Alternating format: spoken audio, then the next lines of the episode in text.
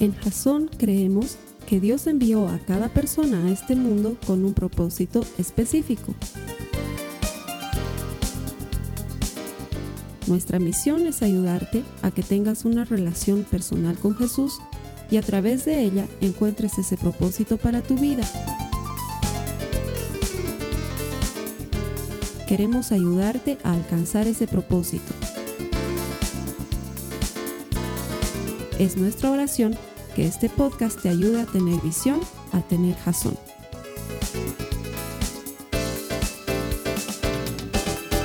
Hola, bienvenidos. Estamos en medio de una serie navideña. La serie se llama Navidad en Apuros. El objetivo de esta serie es comunicar cómo es que podemos mantenernos incomovibles durante un problema. Eso es lo que estamos aprendiendo de la vida de José y de María, porque en medio de la alegría más grande del mundo, la razón por la que celebramos Navidad, la venida de Jesucristo a este mundo, ellos se vieron envueltos en una serie de problemas y dificultades. Venía el mejor regalo del mundo, pero ellos tenían que enfrentar una serie de problemas y dificultades y a partir de la vida de ellos y de lo que sucedió en la primera Navidad, estamos aprendiendo muchas cosas de la palabra de Dios para que tú y yo sepamos movernos en medio de los problemas y las dificultades. Así que estás en el canal correcto. Bienvenido. Gracias por conectarte. A los hermanos que me ayudan todas las semanas a predicar, a los miles que se conectan a través del internet, les doy gracias por estar aquí otra vez reunidos juntos. Ayúdame a darle la bienvenida al hermano que está a tu lado. Hace un rato le diste un golpe de mi parte. Ahora buenate.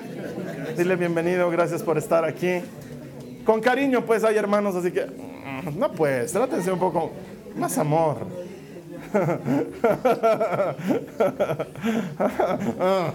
ok, vámonos de lleno a lo que estamos aprendiendo. La semana pasada hemos seguido aprendiendo sobre los pasajes de la vida de José y María en relación a la Navidad y veíamos que Dios puede permitir un problema para dirigirte.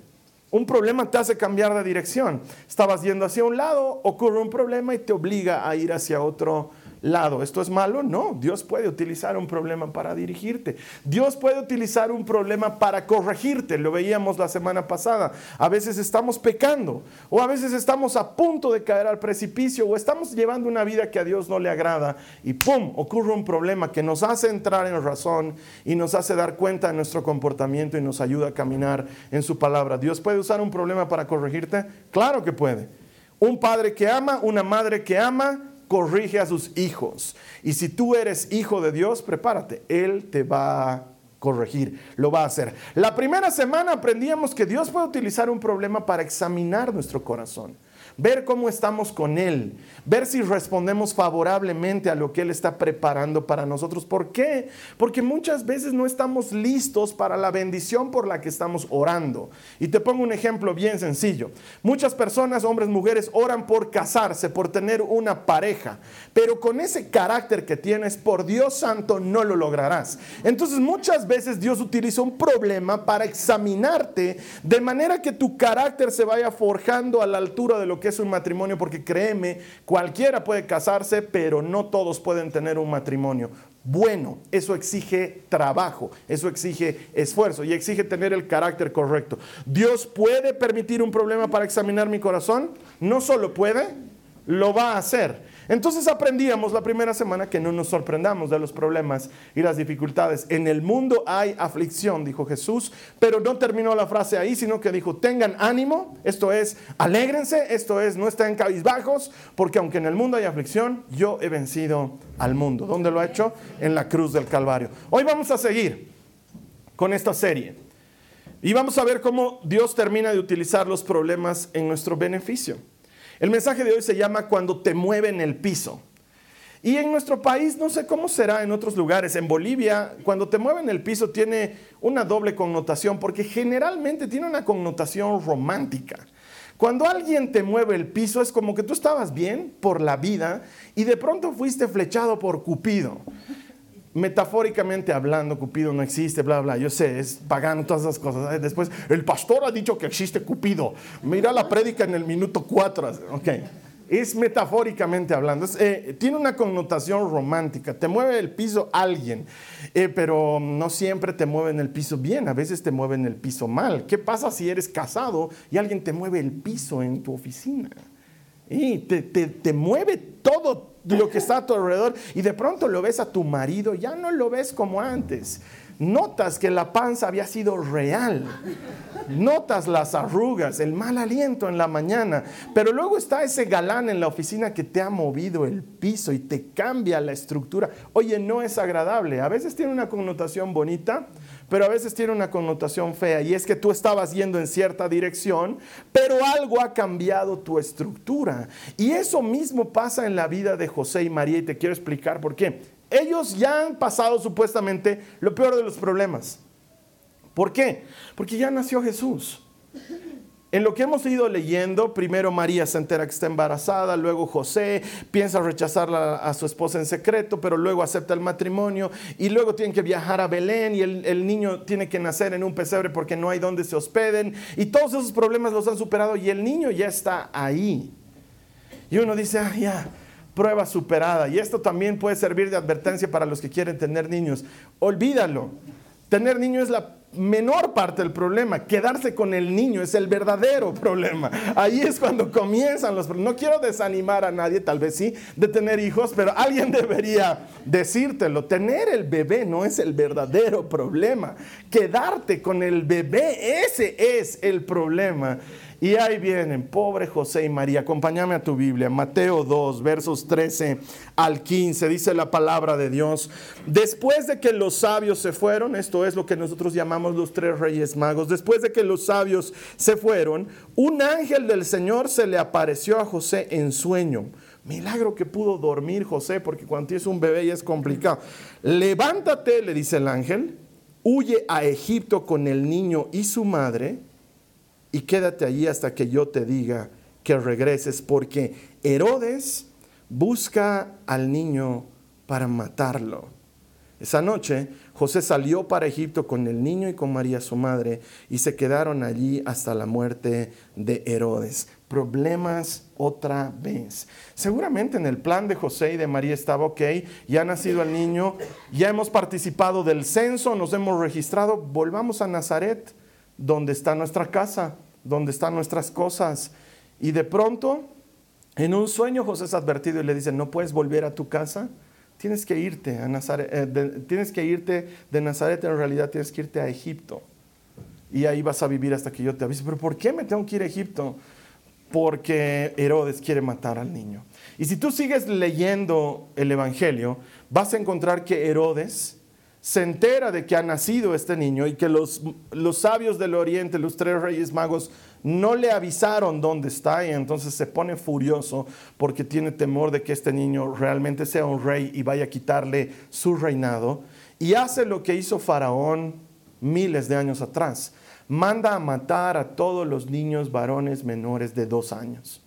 Esto sucedió en la época de Moisés. Moisés fue rescatado de las aguas porque su mamá lo puso en una canastita para que el faraón de esa época no lo matara, porque el faraón de esa época mandó a matar a todos los niños varones menores de dos años para que los israelitas no se multiplicaran. Y lo mismo sucede aquí con Herodes. Y esto no está sucediendo por casualidad. No solamente es Mateo el que nos quiere contar la historia así, pero es que Dios está planificando todo de tal manera que veamos a Jesús como un nuevo Moisés un mejor Moisés. Moisés llegó para libertar al pueblo de Israel de la esclavitud de Egipto y el nuevo Moisés, Jesucristo, llegó para libertar, para libertar al pueblo de la esclavitud del pecado, una esclavitud más grande todavía. Y lo que sucedió en la vida de Moisés se replica en la vida de Jesús para que nosotros digamos, oye, esto ya lo he leído en algún otro lado de la vida. Claro, para que entiendas que Jesús estaba llegando con un gran propósito. Pero esto para José y María era pues un problema. Es como que hoy día yo te diga, te cuento que eh, pensabas que tenías un problema, pero se te viene un problema mayor y para eso tienes que escaparte del país. Tienes que irte y te vas a ir a vivir al Brasil, te vas a ir a vivir a la Argentina o te vas a ir a vivir más lejos y tienes que irte a Europa o algo así. Y tú dices, oye, pero no me da tiempo de volver a mi casa y sacar mis cosas. No, tienes que irte ahorita. Y eso es lo que está pasando con Jesús, con José y con María. Tienen que dejar lo que tenían planificado para continuar con su vida y se van a Egipto y permanecen allí hasta la muerte de Herodes. Los problemas los están persiguiendo. Entonces, imaginarnos la primera Navidad como la nuestra con una cena eh, deliciosa y con tu linda familia, intercambiando regalos, ah, no se acerca mucho a lo que vivieron José Jesús y María en la primera Navidad? Claro que la vivieron en apuros, la vivieron en problemas. ¿Y por qué? ¿Por qué los problemas siguen atacando a esta familia? ¿Y por qué los problemas persisten en, en, mi vida? Quizás te preguntes eso. De hecho, deberías estarlo haciendo, porque si el problema que estás viviendo no examina tu corazón, no te dirige y no te corrige, tú dices, hasta ahora no entiendo por qué yo tengo problemas. Porque me echo las preguntas que has dicho que me haga, Carlos Alberto.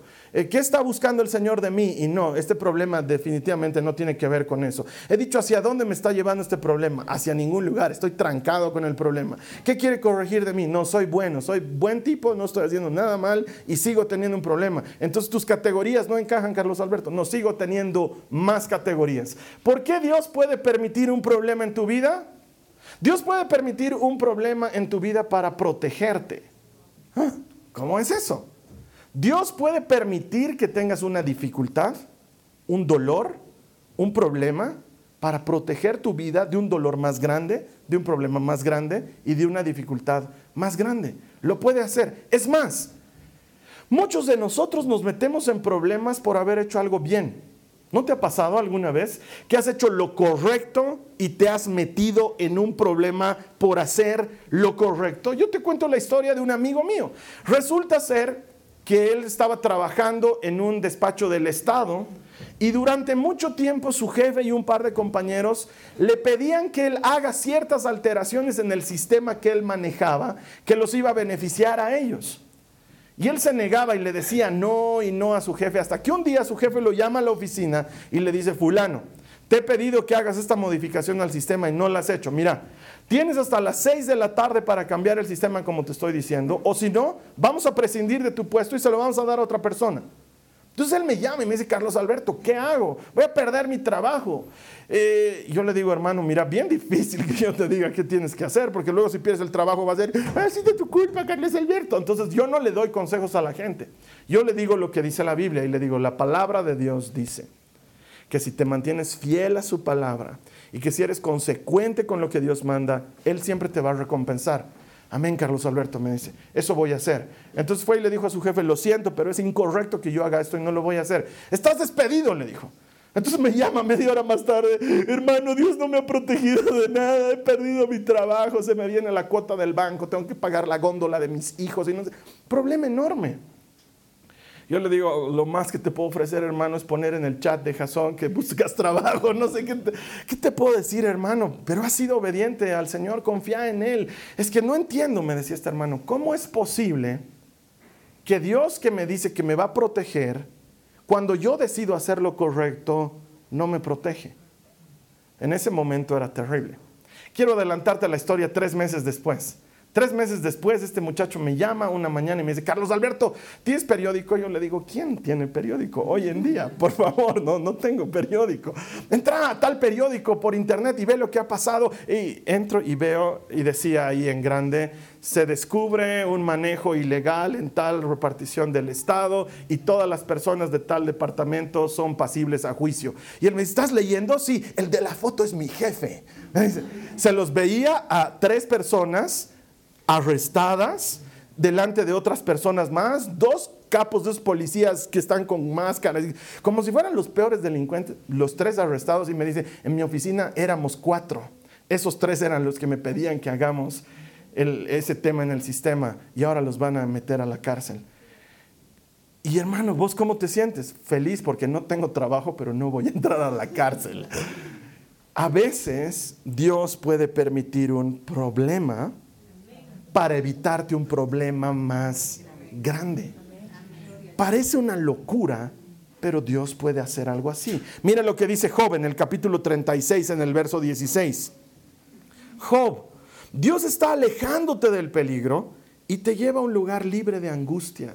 Y a veces va a hacer esto de una manera dolorosa. A veces un problema te protege de un problema más grande. Acordate de la historia de José, de José de Egipto, no de José, el José de María, de José de Egipto. De hecho, su vida podría transformarse en un bestseller. Podrías escribir un libro que se llame Siete Pasos Sencillos para transformarte en el gobernador de Egipto.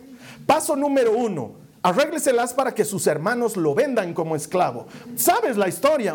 a José le suceden problema tras problema. Él tuvo un sueño, él soñó que iba a gobernar el mundo. Eso es lo que soñó. Pero era muy joven, no tenía el carácter para hacerlo. Y lo primero que le sucede es que lo venden como esclavo. Lo venden como esclavo, va desde donde él vivía en Caná hasta Egipto. Es un camino largo, soleado, difícil. Como esclavo él experimenta la dificultad de esto. Seguramente dentro suyo decía, Pamplinas, he soñado macanas, nunca en mi vida voy a gobernar nada. Y llega a trabajar en la casa del hombre más importante de Faraón, se llama Potifar, era uno de sus generales de ejército. Y llega a trabajar a casa de Potifar y la vida empieza a ir bien otra vez.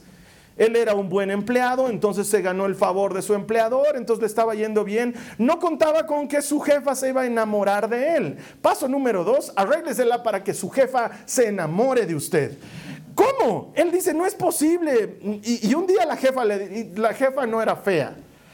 Porque muchos piensan, ah, ha debido ser una bruja con un lunar enorme en la nariz. No, ha debido ser una mujer bien linda porque era la esposa de un alto funcionario de egipcio. Ellos no se casaban con cualquiera, se casaban con una noble. Ha debido ser una linda mujer. Y ella ha llegado y le decía, ya pues José, ¿quieres, no? Pues quieres, no? ¿Qué señora? No me doy cuenta. Se hacía altarado el pobre. ¿Para qué? ¿No te ha pasado que muchas veces por cuidar tu empleo tienes que hacerte al bruto? Oye, pasa. Y al final le dice, le propone y le dice, sabes que quiero que te acuestes conmigo. Y él dice, no puedo hacer esto, es incorrecto. Porque mi jefe, mi amo, me ha entregado toda su casa y me ha dicho, te lo doy todo menos mi esposa. Ha sido claro, ¿cómo podría yo pecar tan grandemente contra Dios metiéndome con esta mujer? Entonces José huye y en lo que huye la mujer se queda con su ropa. ¿Cómo? Es bien difícil de imaginar, probablemente ha sido un momento muy peligroso, si me entiendes de lo que estoy hablando. Y él escapa casi desnudo y ella se queda con la ropa y grita, auxilio, me han querido violar. Y todos llegan y le creen. Sí, es esa cancioncita, exactamente esa cancioncita. Y la culpa no era mía, ni dónde estaba, ni cómo vestía. Y lo acusan a José y le hacen caso a la mujer. Y paso número tres, entra a la cárcel. José queda en la cárcel. Un problema cada vez más grande que el otro. Y luego la gente se olvida de que José está ahí, pasa años eternamente en la cárcel por hacer lo correcto. Dios puede permitir eso en tu vida. Lo puede hacer. Nadie se hubiera imaginado que el peldaño anterior a ser gobernador de Egipto era estar en la cárcel por muchos años. Pero así sucedió con José. Y tal como sucede en la vida de José, puede ocurrir en tu vida. Y no quiero decírtelo así como quien te pronostica el mal, no. Quiero ayudarte a pensar por qué estás pasando por los problemas que estás pasando. ¿No será que Dios te está protegiendo de algo más grande?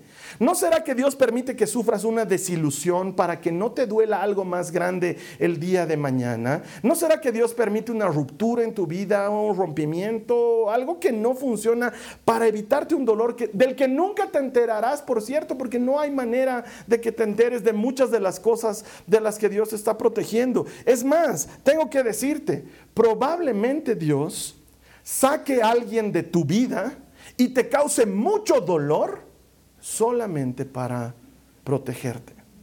Es más, para alguien esta puede ser la única razón por la que tenía que escuchar toda la serie. Puede que saque una amistad, puede que saque una pareja de tu vida y te rompa el alma en pedazos y solo sea para protegerte de algo más. Porque muchas veces nos hemos enviciado con una persona y esa persona nos hace daño y Dios va a tener que rompernos para que podamos sobrevivir. Es como cuando te enfermas. Mi María Joaquina ahorita está enferma, no sé de qué. ¿Cómo sabes que está enferma? Porque tiene fiebre. La fiebre no es un problema en sí mismo. Es un problema, claro que sí, hay que controlarlo, pero no es el verdadero problema de fondo. Tienes fiebre porque tienes alguna infección o porque tienes algún virus o porque tienes alguna bacteria y hay que ver qué se manifiesta. Mientras tanto, tienes fiebre. Vas a pasar por un dolor que te avisa de un dolor más grande, de un problema real. Dios puede permitir un dolor en tu vida, un problema para protegerte. Puede hacerlo. Es como esto que te conté alguna vez en otra serie de prédicas. Los pastores de ovejas suelen hacer esto que suena cruel y suena horrible, pero tienen una oveja que tiende a alejarse del rebaño. Todas las ovejas van por la izquierda y comen juntas, pero hay una oveja testaruda que se va por la derecha, que se mete en lugares difíciles y que ocasiona problemas porque de cuando en cuando jala a otras ovejas, ¿no? Entonces tú te fijas y dices, ¡ay, otra vez está! Entonces, ¿sabes qué hace el pastor? Le quiebra la pata. Oye, Carlos, ¿qué? Cruel. Es una práctica común de un pastor de oveja. A la oveja descarriada, a la oveja problemática, a la oveja que inclina a las demás hacia lo que no se debe hacer, le rompe la pata. ¿Por qué haría esto? Porque durante todo el tiempo que le va a tomar sanar, porque va a sanar de esa fractura, esa oveja va a tener que andar en hombros del pastor, no le queda otra. Y va a tener que comer de la mano del pastor y se va a acostumbrar al olor del pastor, al calor del pastor y a su presencia física. Y cuando sane, nunca más querrá alejarse de él porque ha desarrollado tal intimidad y tal conexión con su pastor que la oveja descarriada termina siendo la oveja pegada al pastor. Y Dios muchas veces va a romper algo en ti para que no te desapegues de Él. Te aseguro que no es lo que me gusta predicar, pero mi trabajo no es predicar lo lindo, mi trabajo es predicar la verdad. Y a veces Dios nos va a romper.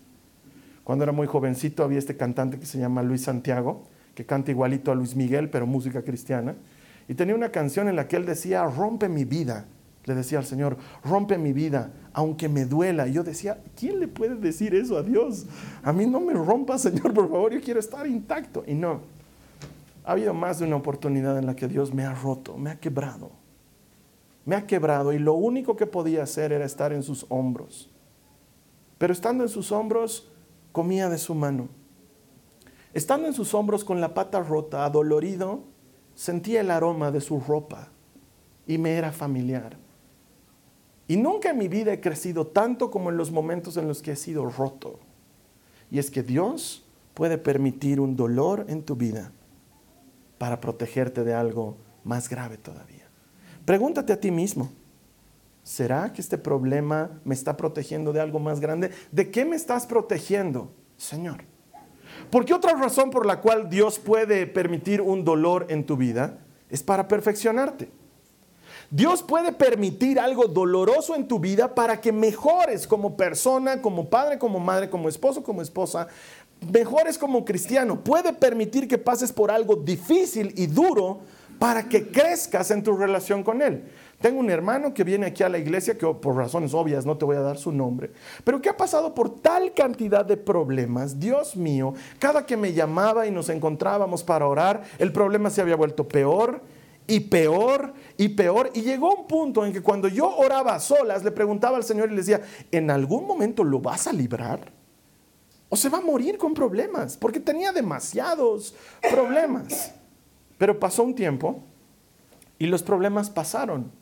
Y cuando tú hablas con él y le dices, contame un poco, ¿cómo fue esta época de tu vida? Él te cuenta todo lo horroroso que vivió. Porque si te digo lo feo, estoy siendo injusto. Lo que ha vivido ha sido horroroso. No se lo deseo a nadie.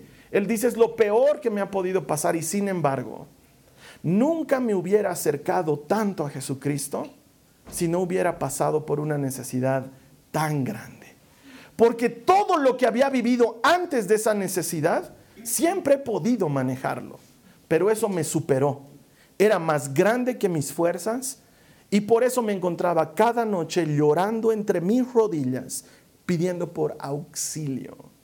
Y ha sido horrible. Y no quiero que nadie pase por eso. Pero si tuviera que pasar de nuevo por eso, lo haría porque he entendido cuán cerca puedo estar de Jesús. Es extraño, es loco, pero Dios puede permitir e incluso ocasionar un problema en tu vida para perfeccionarte. Mira lo que dice la Biblia en Primera de Pedro en el capítulo 5 en el verso 10. En su bondad Dios los llamó a ustedes a que participen de su gloria eterna por medio de Cristo Jesús. Entonces, y ahora presta atención a esto, después de que hayan sufrido un poco de tiempo, él los restaurará, los sostendrá, los fortalecerá y los afirmará sobre un fundamento sólido. ¿Quién necesitaba escuchar esa palabra esta mañana? Él te restaurará, te sostendrá, te fortalecerá, te afirmará sobre un fundamento sólido. Y es que tristemente nosotros queremos el producto, pero no queremos el proceso. Queremos tener un buen trabajo, pero no queremos tener el carácter para tener un buen trabajo. Queremos tener un lindo matrimonio, pero no estamos dispuestos para trabajar por el lindo matrimonio. Queremos educar hijos obedientes que sean de bien para la sociedad, pero no queremos hacer lo que un padre o una madre responsable tienen que hacer. Y a veces eso va a ser doloroso. A veces eso va a ser difícil y Dios va a permitir el dolor para que tú crezcas como persona. Es más, quiero decírtelo en estos términos. La distancia que hay hoy entre donde tú estás y donde Dios quiere llevarte está marcada por el dolor que estás dispuesto a soportar. Te lo digo otra vez, porque es muy duro, pero es muy verdadero. La distancia que hay entre el lugar en el que estás hoy y donde Dios quiere llevarte el día de mañana, que es un buen lugar, está marcada por el dolor que estás dispuesto a soportar. Y hay gente que no está dispuesta a soportar dolor y por eso no avanza y sigue estancada en el mismo tipo de persona que es. Pero cuando permites que el dolor trabaje tu vida, el dolor te perfecciona. Hoy los atletas lo dicen todo el tiempo. No pain, no gain. Sin dolor no hay ganancia. Sin sacrificio no hay recompensa. Lo dice Beto Cuevas de la ley. Sin dolor no te haces feliz. Claro, esa es una canción medio sadomasoquista, entonces probablemente no aplica para lo que estamos hablando. Pero sí en cuanto al dolor, el dolor es necesario para crecer. ¿Has debido ver esta película Los Piratas del Caribe? Hay un personaje especial ahí, se llama Jack Sparrow, interpretado por el genial y centenario Johnny Depp. Sí, porque ya está bastante mayor, pero no parece. Ah, bien cuidado el hombre. Hay una parte extraordinaria en la película donde él está hablando con otro de los protagonistas y le dice, tu problema no es tu problema. Tu problema es tu actitud hacia tu problema. Y la verdad es que muchas veces el problema que estamos viviendo no es tan grave como lo que estamos dejando que el problema ocasione en nosotros, porque sí, Dios puede permitir un problema en tu vida para que crezcas, pero muchas veces nosotros hacemos que ese problema, en lugar de hacernos crecer, nos amargue y nos destruya. Un problema se vuelve un, se vuelve un verdadero problema cuando en lugar de ayudarte a avanzar, te estanca. Un problema se vuelve un verdadero problema cuando en lugar de ayudarte a mejorar, te amarga y vives enojado con todo el mundo y vives amargado con todo el mundo. Lo he visto cientos de veces. Eh, una mujer divorciada odia a los hombres, se vuelve activista feminista y quiere matar a todos los hombres. ¿Por qué? Porque tuvo una mala experiencia y necesita sanidad. Pero ella en lugar de permitir que el problema la ayude a encontrar una relación mejor, ha permitido que la amargue y odia a todos y les enseña a sus hijas a odiar a los hombres. Todos los hombres son iguales. Unos malditos como tu padre. Y sí, oye, no te estoy hablando ninguna mentira. Y luego la niña crece con una extraña idea de su papá. No vas a dejar que tu padre se te acerque. Son maldito.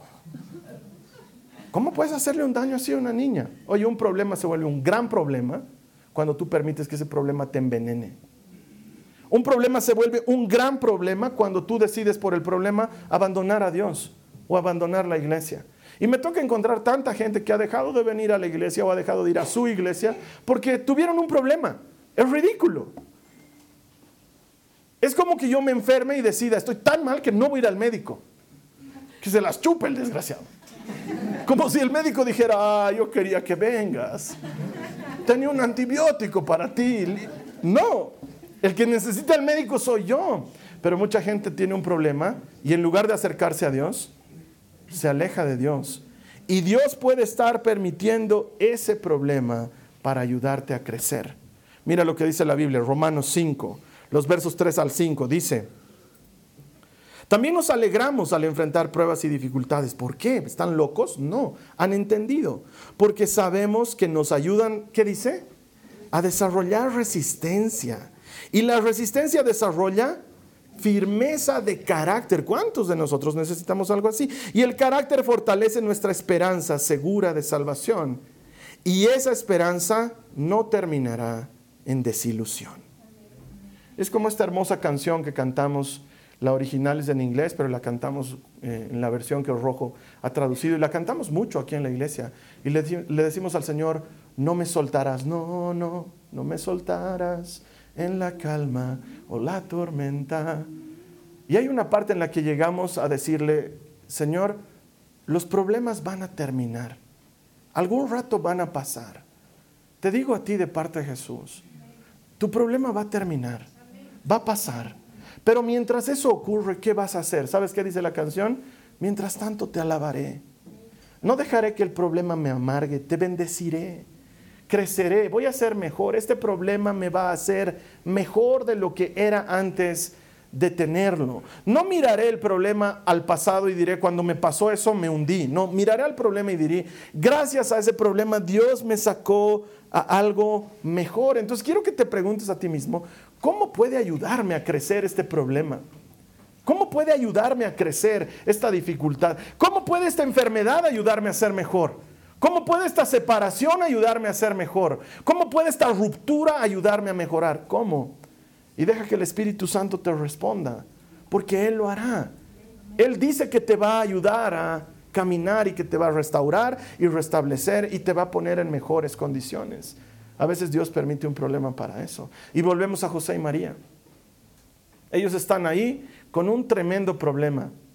El niño necesita cambiar el pañal, necesita leche, necesita atención y cuidado. Y no es que por ser el Salvador del mundo no se enfermaba o por ser el Salvador del mundo no tenía necesidades y ya venía completito y cuidadito. Han tenido que cuidar un bebé como extranjeros en Egipto, en una tierra extraña para ellos, lejana de su nación, sin familiares, sin tu mamá que te lo cuide a tu bebé porque tú estás yendo a otro lugar. No tienes ayuda, estás solo. ¿En serio Dios quiere que vayamos a Egipto? Se pregunta María. Porque te cuento que cuando me dijo que iba a tener un hijo, me lo dijo a mí, José. ¿Y por qué ahora no me ha dicho a mí que nos vayamos a Egipto? ¿De dónde te has sacado? No lo ha superado, ¿no? ¿Eh? Sigues con problemas. No, palabra, dice José, palabra. estaba durmiendo. Ah, tú duermes. qué lindo. Y un ángel me habló, el mismo ángel que me dijo que se llamaría Jesús, el mismo. Y me dijo que nos vayamos a Egipto. Y María le dice, no tiene sentido, José en, Egipto no tenemos a nadie. El idioma es distinto. Eh, todo es diferente. José, ¿cómo nos vamos a ir a Egipto? No tiene sentido. ¿Y sabes qué le dice José? Yo tampoco lo entiendo. Pero hasta ahora Dios no ha fallado. Él nos dijo que iba a suceder de tal manera y sucedió como Él nos dijo. ¿Por qué iría a fallar ahora? Yo tampoco lo entiendo, María, pero le creo. Si tú y yo dejásemos de pelear con tratar de entender por qué estamos en lo que estamos, caminaríamos mucho más rápido y mucho más sencillo. No necesitamos pelear con entender. Quiero regalarte esta cita bíblica. La encontré en el peor momento de mi necesidad. Proverbios 20, 24. Mira, he leído 16 veces la Biblia. Entonces la he leído 16 veces, pero nunca le había prestado atención como ese día que la leí. Mira lo que dice. El Señor dirige nuestros pasos. Entonces, ¿por qué tratar de entender todo lo que pasa? Te la vuelvo a leer. El Señor dirige nuestros pasos. Entonces, ¿por qué tratar de entender todo lo que pasa? El último año, cuando estaba en lo peor de mi enfermedad, me entraba a llorar al baño, por ejemplo. Cerraba la puerta, me tiraba de rodillas en el piso y lloraba. Y le decía, Señor, ¿por qué me está pasando esto? ¿Por qué estoy viviendo esto? ¿Por qué? Y lloraba y reclamaba hasta que en un momento de mi relación con Él llegó esta cita bíblica que sanó mi dolor. ¿Por qué? Porque dije, ¿y de qué me sirve saber por qué me está pasando? Si de todas maneras me está pasando. Si entendiendo por qué me está pasando me dejara de pasar, entonces entenderé, pero no lo va a cambiar. No necesito entenderlo. Hay una cosa que necesito entender, que Dios está en control. Eso es lo que necesito entender. Y entender que Él está en control me devolvió las energías. Toda mi vida giraba en torno a preguntarme por qué me está pasando esto. ¿Sabes qué? He reventado el doctor Google. He buscado todo en internet, porque eso es lo que haces, ¿no ve? Te encuentras un bultito aquí y dices, ay, bultito. Entonces entras a internet, bultito en el costado derecho, tres centímetros debajo de la axila. No, empiezas a buscar y encuentras, encuentras además panoramas horribles, ¿no? Fotos que no quisieras ver nunca en tu vida, las encuentras ahí. ¿Te trae paz? No. ¿Y qué dice Proverbios? Bruto. Eso es lo que dice Proverbios. ¿De qué te sirve entender? Si de todas maneras el Señor guía tus pasos, ¿para qué quieres entender? Si de todas maneras Él te está guiando, ¿para qué quieres saber? No lo vas a entender. Hay cosas que no vas a entender. Es como que yo trate de, entrenarlo a mi perro a que entienda el Internet. Yo mismo no entiendo cómo mi impresora imprime lo que está en mi pantalla. No entiendo, no sé, no me expliquen. Han tratado. He estudiado ingeniería de sistemas, no entiendo, no me avergüenzo en decirlo. No sé cómo es que lo que veo en la pantalla aparece en un papel, no lo entiendo. Y si quiero enseñarle al Balú cómo miércoles funciona el Internet, no lo va a entender. Balú se llama así el perro de mis hijas. Su mente no está lista para entender el Internet. Tu mamá no está lista. Le dices, mamá, ¿puedes compartir esto en Facebook? Y no, no puede, ¿no ve? Es cumpleaños de la fulana, felicitar en Facebook. Y ella entra a su Facebook y pone, felicidades fulana. Nadie lee esa felicitación, ¿no ve? No puede, o sea, hay cosas que no podemos entender y vamos a querer entender el intrincado plan de Dios. No necesitas, ten paz, no hace falta. ¿Se ve como problema? huele a un gran problema, pero dentro tiene una bendición. Y si te está sirviendo para perfeccionarte o para protegerte de algo, necesitas entenderlo. No basta con que dejes que Él guíe tus pasos. Quiero terminar con esta cita bíblica. Proverbios 3, 5 al 8, y con esto terminamos. Ayúdame a leerla, por favor. Proverbios 3, 5 al 8. Confía en el Señor con todo tu corazón no dependas de tu propio entendimiento. Busca su voluntad en todo lo que hagas y Él te mostrará cuál camino tomar. No te dejes impresionar por tu propia sabiduría. En cambio, teme al Señor y aléjate del mal. Entonces dará salud a tu cuerpo y fortaleza a tus huesos.